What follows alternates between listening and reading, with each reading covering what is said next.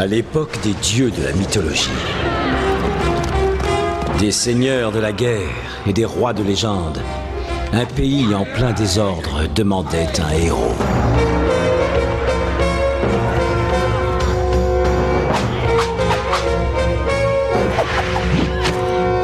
Alors survint Xena, une prestigieuse princesse issue du cœur des batailles.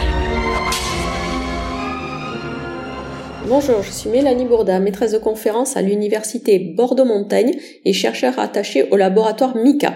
Je travaille sur les stratégies de transmedia storytelling autour des séries télévisées principalement américaines et sur les réceptions des publics fans. Je viens d'ailleurs de publier un, un ouvrage aux éditions C et F intitulé Les fans, publics actifs et engagés. Aujourd'hui, je suis particulièrement ravie de euh, proposer ce podcast pour spoiler et pour venir vous parler d'une série qui me tient particulièrement à cœur, Xena, Warrior Princess. Cette série est intéressante sur plusieurs aspects que je vais essayer de vous euh, développer ici. Premièrement, c'est une série qui a été diffusée en syndication.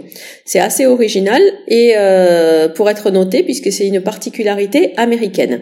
C'était d'ailleurs une série en first run syndication.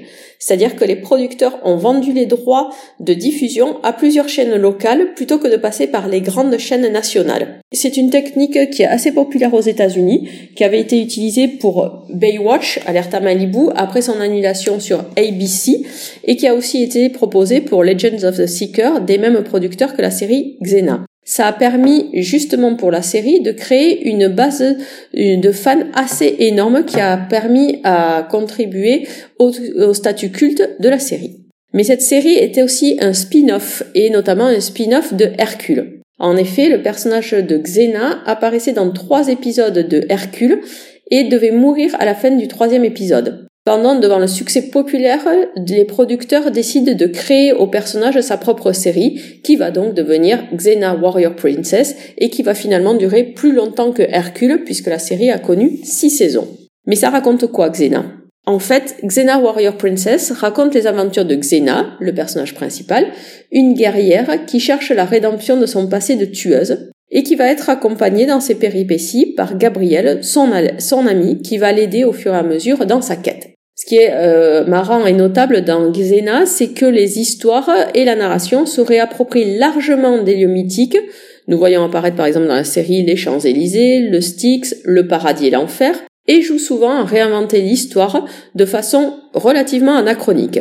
Dans un célèbre épisode de la saison 4, on peut voir apparaître les Ides de Mars avec le meurtre de César, on peut assister à la bataille de Troie, mais aussi à une rencontre entre Homère et Gabriel qui va, euh, être inspiré par le poète pour écrire ses propres, euh, euh, poèmes, ou encore le mythe du chant des sirènes dans lequel Xena aide Ulysse à ne pas succomber. La religion est aussi envisagée dans Xena.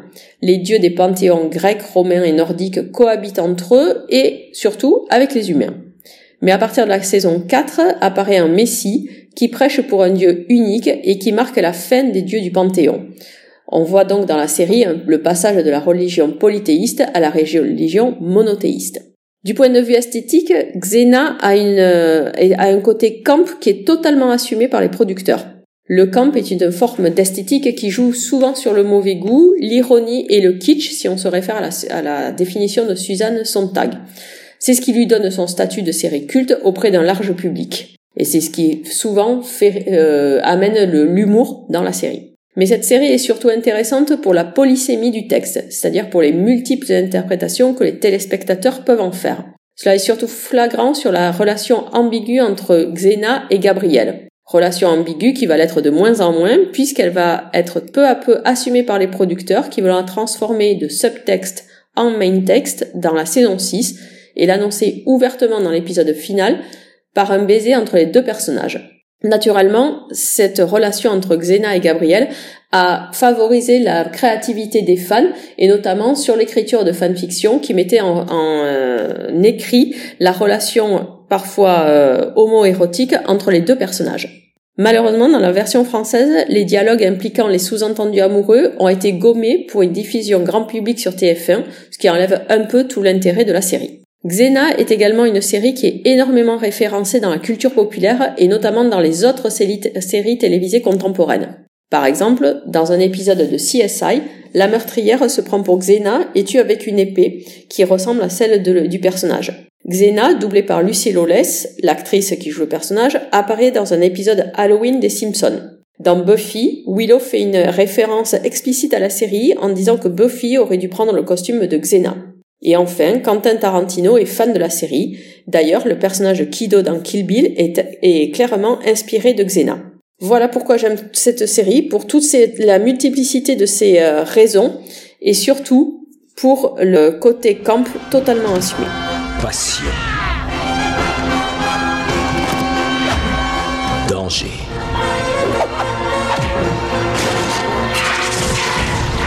Par son courage, Xena changera la face du monde. Mélanie Bourda est maîtresse de conférence à l'université Bordeaux-Montaigne et travaille sur les stratégies transmédia de storytelling et la réception des publics fans, principalement autour des séries américaines au sein du laboratoire Mika. Elle vient d'ailleurs de publier son livre Elle est fan public actif et engagé aux éditions CEF. Retrouvez les ouvrages de Mélanie Bourda en description de ce podcast et la série Xena Warrior Princess en coffret DVD.